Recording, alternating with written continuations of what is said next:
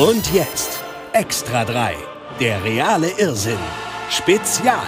Entschuldigung, Sie haben nur eine Genehmigung für 20 Buchstaben. Zwei müssen weg. Mhm.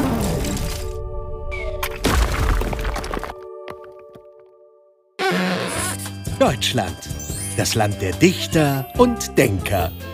Der Bürokraten und Verordnungen. Kurzum, das Land der tausend Realsatiren. Unser erster Irrsinn führt uns heute auf die berühmteste deutsche Insel, naja, Mini-Insel, Helgoland. Die hatte schon allerlei Namen. Im 17. Jahrhundert wurde sie mal Hertha-Insel genannt. Hä? Hertha? Naja, egal.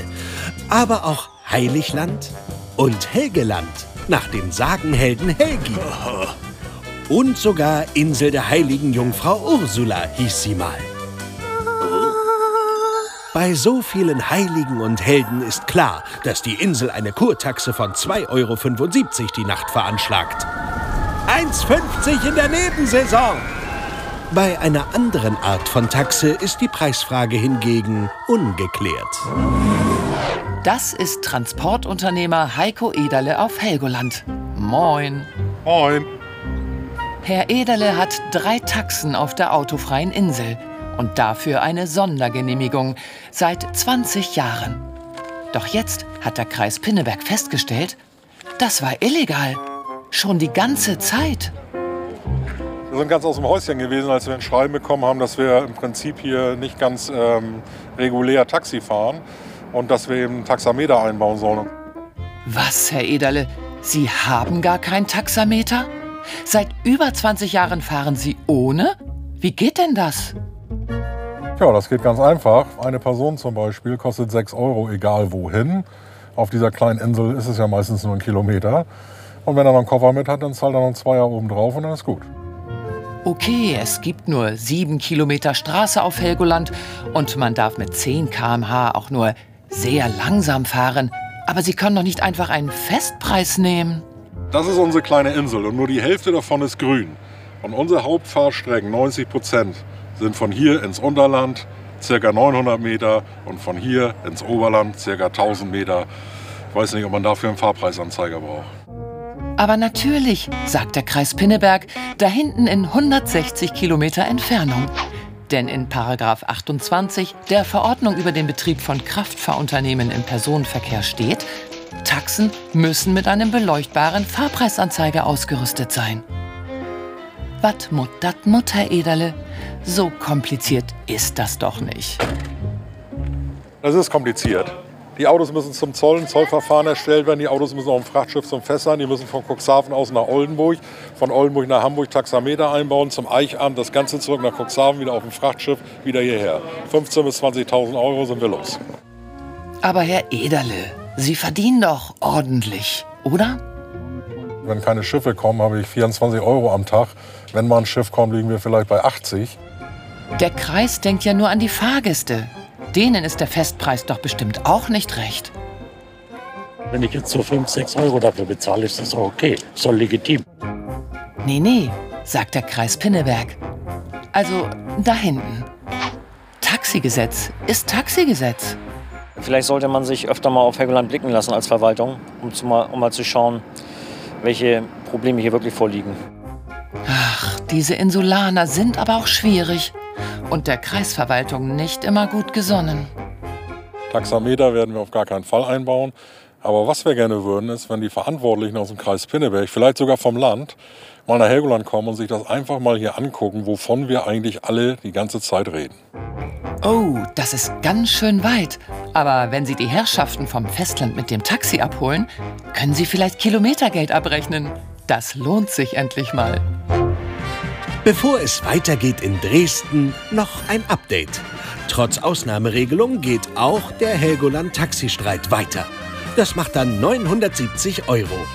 Aber dafür gibt's viel zu entdecken in Dresden, der Stadt der Museen.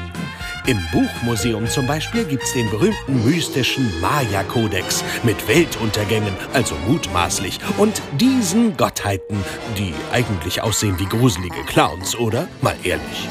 Aber Dresden ist auch die Stadt der Wissenschaft. An der TU beschäftigt man sich zum Beispiel mit Photonen. Ungefähr so wie in dieser Infoanimation. Und jetzt die Preisfrage. Was ist ein Lichtraumprofil? Der esoterische Aurenabdruck eines Maya-Sonnengotts? Oder dieses Farbspektrum in der Photonik? Falsch, beides nicht. Denn Dresden ist eben auch die Stadt der fleißigen Behörden. Die Elbe in Dresden fließt in geordneten Bahnen. Doch direkt daneben spielen sich schier unvorstellbare Szenen ab. Wildwuchs am Körnerweg. Gemeingefährlich. Verursacher sind verantwortungslose Anwohner wie Herr Zabel. Das kann die Stadt nicht durchgehen lassen und hat ihm einen Brief geschickt.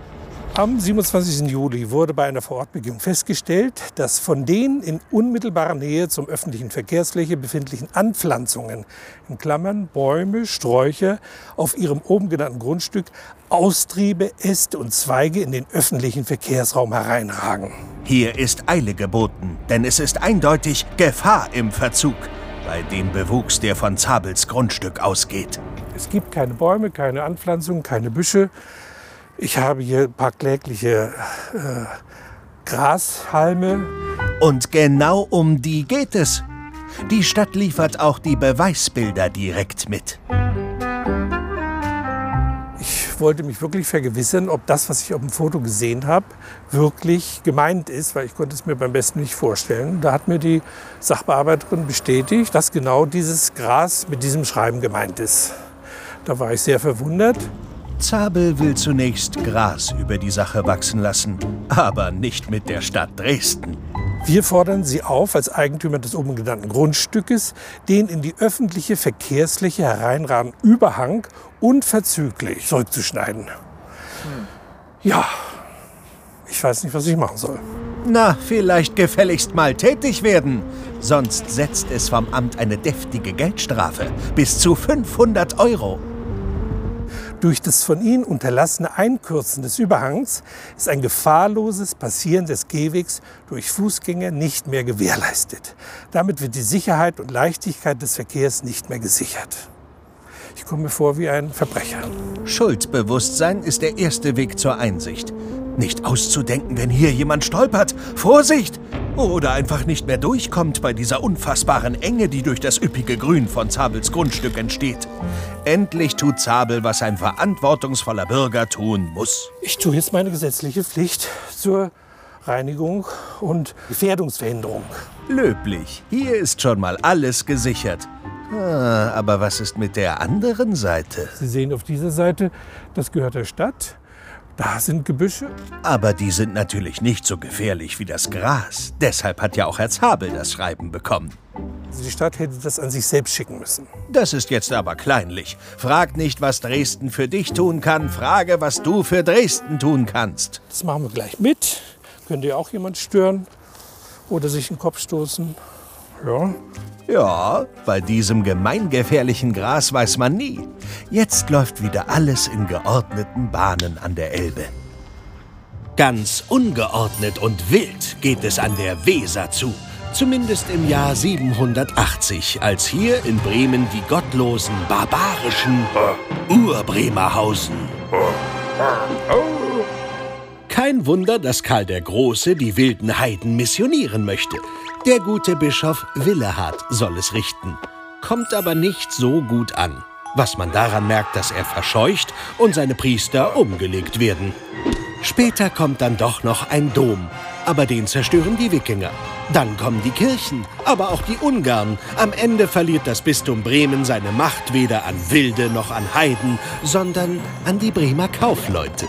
Heute kämpft man in Bremen nicht mehr gegen die Kirche, sondern gegen den Straßenverkehr. Aber genauso wie im Mittelalter klappt es nicht immer beim ersten Mal.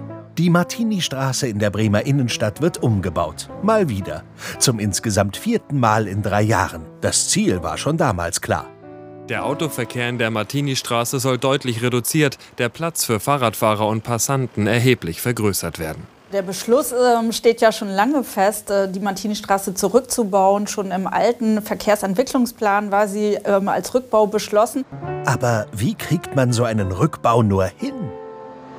Aus zwei Spuren in jede Richtung für die Autos eine Spur in jede Richtung für die Autos zu machen und äh, eine richtige Fahrradspur einzurichten. Die Idee gab es schon vor zwei, zweieinhalb Jahren. Ja, aber diese naheliegende Idee wird erstmal nicht einfach so umgesetzt. Nicht in Bremen.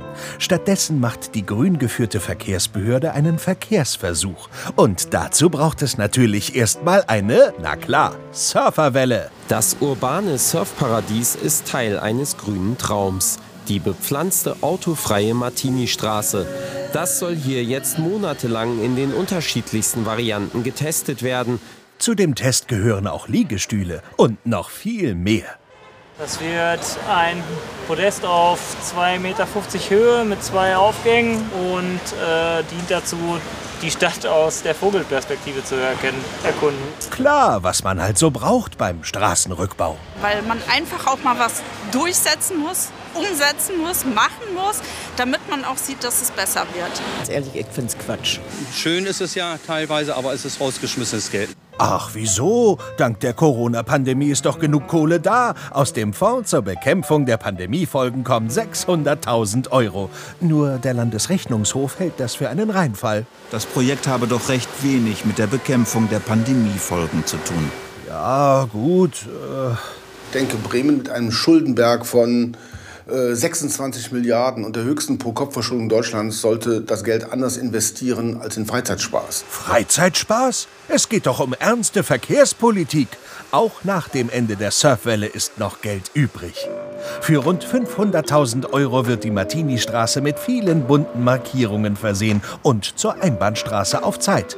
Zudem gibt's viele Poller und noch mehr bunte Markierungen wir probieren mal dies, wir probieren mal das. Was hier abläuft, es geht auf keine Kuhhaut mehr. Wirklich nicht. Ich verstehe das ganze Konzept einfach nicht. Ob es im Ergebnis richtig was bringt, wird man im Nachhinein feststellen. Absolut. Und natürlich gibt es eine Evaluation auf 57 Seiten. Das völlig überraschende Ergebnis der Gutachter? Eine Autospur in jede Richtung, links und rechts breite Fahrradwege. Diese Aufteilung der Martini-Straße habe sich bewährt. Das ist ähm, die verkehrssicherste Variante. Das ist eine Variante, wo Fuß- und Radverkehr viel mehr Raum bekommen, aber eben auch der Verkehrsfluss gewährleistet ist. Mit ein bisschen normalen Menschenverstand hätte man das auch gleich wissen können. Aber erst dank der Versuche und der Evaluation weiß man das ganz sicher obwohl die eigentlich sinnvolle Lösung, nämlich eine Spur für die Autos in jede Richtung plus eine ordentliche Radspur, von Anfang auf, auf, an auf dem Tisch lag, das hätte man eigentlich so machen müssen, hat man verpasst. Dafür hat man 1,1 Millionen Euro ausgegeben, um nun das zu tun, was von vornherein geplant war. Und auf unserem Plan steht jetzt Dresden. Warum wir hier wieder Halt machen, obwohl wir vorhin schon hier waren, das liegt diesmal wirklich bloß an den einladenden Haltestellenschildern. Wunderschön. Doch urteilen Sie selbst. Diese Brücke ist über Dresden hinaus als blaues Wunder bekannt. Aktuell erleben Verkehrsteilnehmer in Dresden auch ein Wunder, aber in Gelb bzw. in Weiß. Denn die Dresdner Verkehrsbetriebe wechseln ihre Haltestellenschilder aus. Bisher waren sie komplett gelb. Das basiert auf unserem Corporate Design, was so etwa Mitte der 90er Jahre entstanden ist. Äh, es orientiert sich an den Dresdner Stadtfarben, die ja äh, schwarz-gelb sind oder gelb-schwarz. Und äh, diese Farbgebung mit dem gelben Farbton, das ist auch die Farbe unserer Fahrzeuge, das hat einen sehr hohen Wiedererkennungswert in der Dresdner Bevölkerung. Seit 30 Jahren strahlt das grüne Haar in Dresden vor gelbem Hintergrund von den 1600 Haltestellen. Das war jahrelang völlig in Ordnung, denn in der Straßenverkehrsordnung hieß es unter 39 Absatz 4, Verkehrszeichen können auf einer Trägertafel aufgebracht sein. Die Farbe der Trägertafel war egal.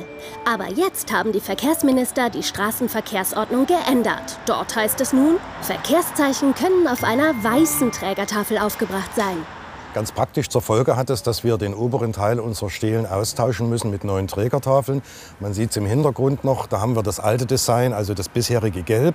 Und im Vordergrund haben wir das neue Design. Ja, das ist wurscht, würde ich sagen. das ist mir völlig egal, kann alles so bleiben. Das grüne Haar auf gelbem Grund ist eine Haltestelle. Und ob das nur weiß oder gelb drumherum ist, ist da eigentlich egal. Aber nein, die oberste Verkehrsbehörde von Sachsen stellt klar, dass das nicht dasselbe in grün, äh, weiß ist. Im Sinne der Erkennbarkeit sind Verkehrszeichen auf weißen Trägertafeln aufzubringen. Genau, es geht ums Erkennen. Das geht so gar nicht.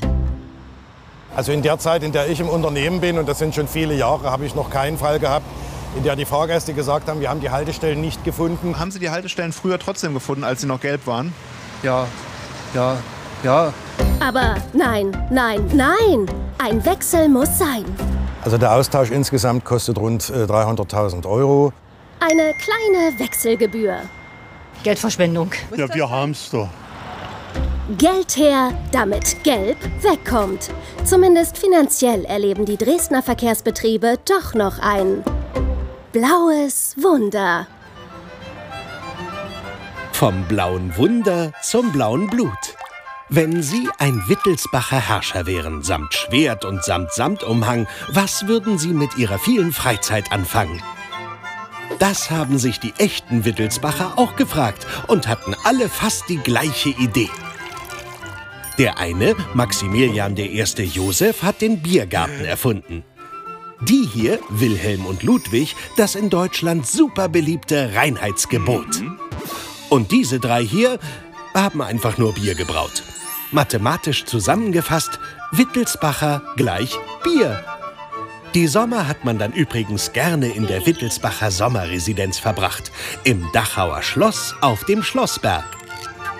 Jetzt müsste man denken, nichts liegt näher, als am Wittelsbacher Schlossberg im Biergarten an einem Bier nach Reinheitsgebot zu nippen. Tja, das liegt vielleicht nah, aber leider zu nah. Gestatten, ich bin Seine Majestät das Dachauer Schloss. Nicht nur das schönste, sondern auch das hübscheste im Reiche Dachau. In meinem eleganten Café verkehren vornehme Gäste.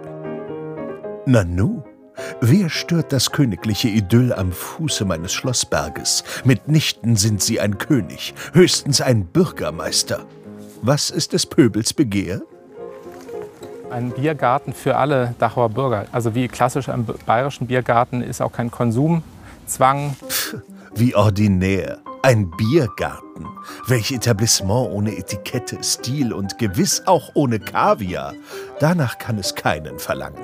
Ich finde es super und total wichtig und äh, belebend für die Stadt. Wir warten alle auf den Biergarten. Sowas fällt hier in Dachau. Papperlapapp, aber doch nicht auf dieser Freifläche am Hang meines durchlauchten Schlossberges.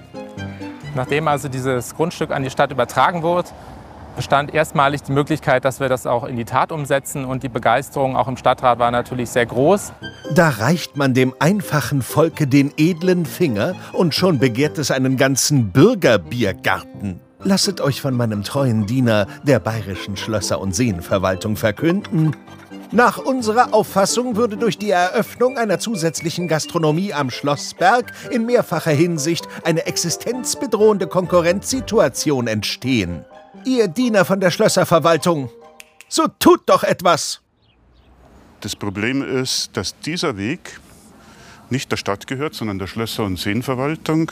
Und da kam als Antwortbrief, dass sie diese Zuwegung uns nicht zur Verfügung stellen wollen. So denn, beugt euch, ihr Bürger! Keine Zuwegung, keine Baustelle, kein Biergarten. Ja, es gibt eine alternative Lösung, nämlich diesen Weg hier. Wir können nicht mit großen Fahrzeugen, sondern nur mit ganz kleinen Fahrzeugen arbeiten und es ist halt 17.000 Euro mehr Aufwand. Wenn man sich da gegenseitig, gegenseitig behindert, finde ich nicht gut. Die Bürger brauchen auch ein bisschen Freiheit. Wenn der Bürger keinen Biergarten kriegt, dann soll er halt Champagner trinken. Was den Bayern ihr Bier, ist den Ostfriesen ihr Tee. Weiter geht es in Oldenburg. Die niedersächsische Stadt ist fast dafür bekannt, dass sie in Ostfriesland liegt. Aber eben nur fast. Denn sie liegt ganz knapp daneben. Trotzdem mag man hier gerne Ostfriesentee, zubereitet in einem Teekesselchen. Übrigens beschreibt ein Teekesselchen auch einen Begriff mit zwei Bedeutungen. Zum Beispiel könnte knapp daneben einerseits bedeuten ganz in der Nähe oder andererseits fast richtig, aber leider falsch. Oldenburg ist übrigens auch ein Teekesselchen. Es gibt nämlich zwei davon. Boah, ein bisschen zu kompliziert, oder? Findet die Stadtverwaltung in diesem Oldenburg auch. Deswegen liegt sie auch mal knapp daneben. Also fast richtig, aber leider falsch. Unverkennbar und markant. Oldenburg in Niedersachsen. Wenn Sie sich in diesem typisch niedersächsischen Ambiente zu Hause fühlen. Dann haben Sie sich mit, der, mit dem Inhalt nicht so beschäftigt. Ja, okay, das war nur fast Oldenburg. Aber eine Skyline gibt's da auch. Zu sehen auf diesem coolen Panoramabild auf dem Dienstwagen der Stadt. Hier ist alles schön aufgereiht. Das Schloss, das Staatstheater, sogar die Lamberti-Kirche und das historische Rathaus. Und, äh, Dings. Und das ist das Rathaus von Oldenburg in Holstein. Genau, Oldenburg in Holstein, etwa 300 Kilometer entfernt. Und in dem steht dieses Rathaus. Nur leider nicht dieser Dienstwagen. Upsi. Ich kann das nicht nachvollziehen, was da für Leute oben sitzen, dass sie sowas nicht merken. Die Stadt Oldenburg, also die andere, erklärt das hausgemachte Problem.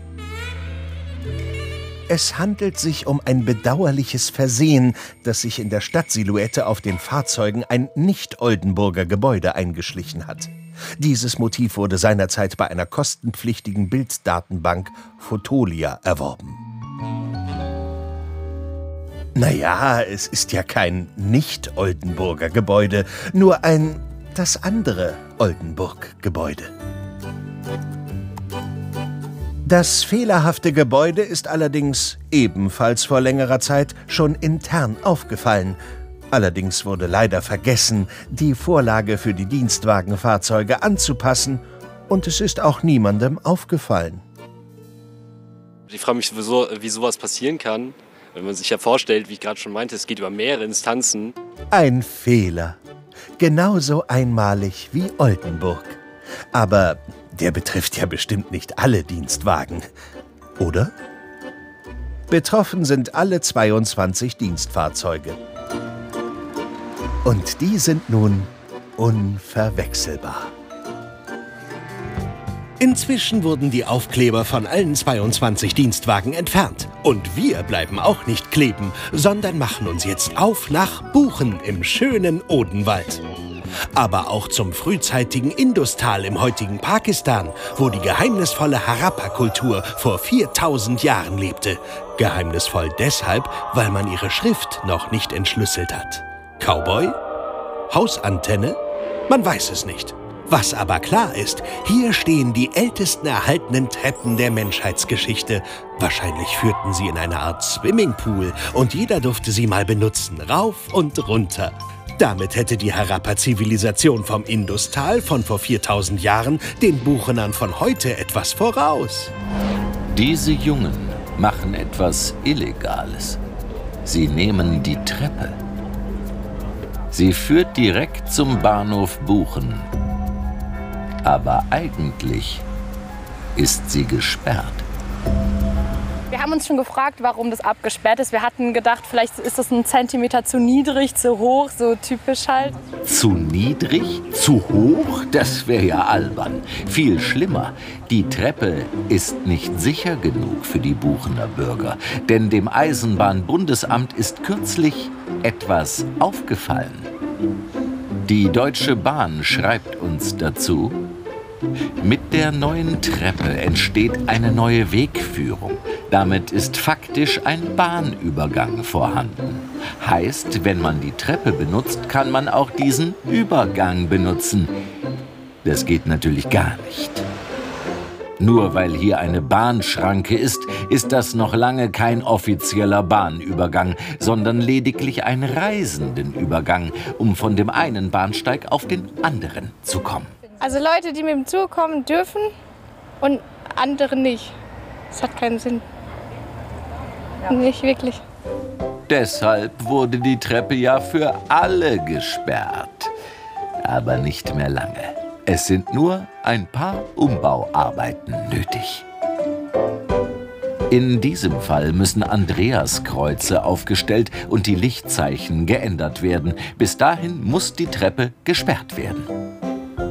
Tja, so lange wird das ja nicht dauern. Naja, also höchstens sechs Monate. Verspätungen gibt es bei der Bahn ja nicht. Das nennt man dann wohl einen äh, Treppenwitz.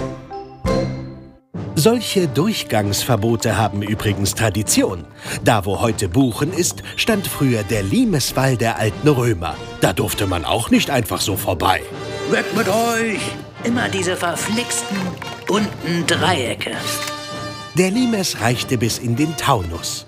Hier haben die Römer Wein angebaut. Sie haben es sich gut gehen lassen, genauso wie die Weinbergschnecken, wenn sie nicht gerade von den Römern verspeist wurden.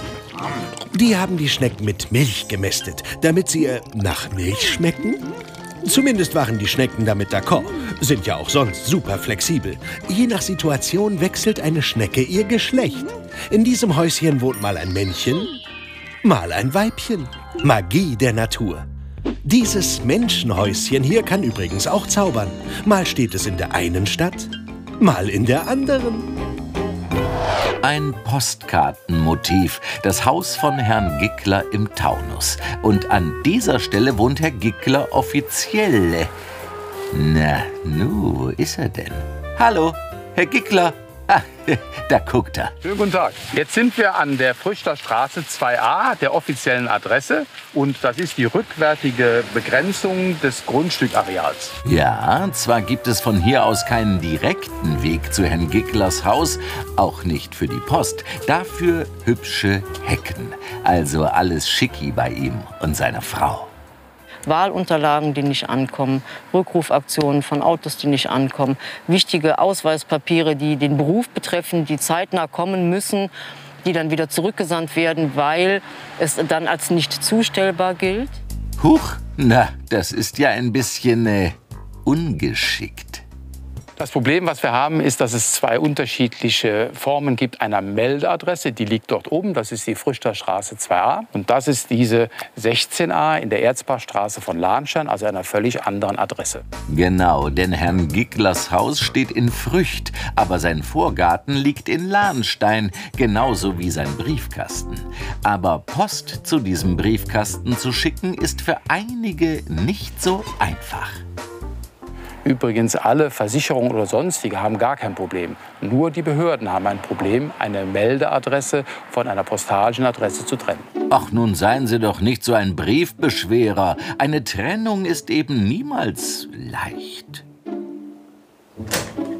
Eine Unterscheidung zwischen Melde- und Zustelladresse ist im Melderecht nach dem Bundesmeldegesetz nicht vorgesehen und kann so nicht gespeichert werden. Behörden können nur die gespeicherte Meldeadresse nutzen.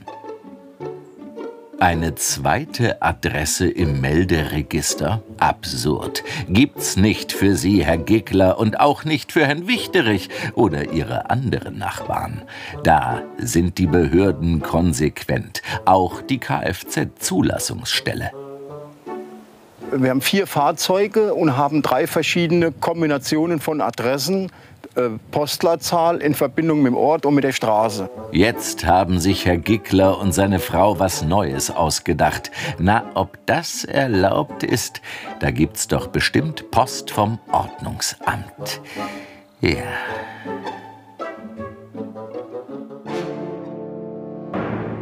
Das war Extra 3.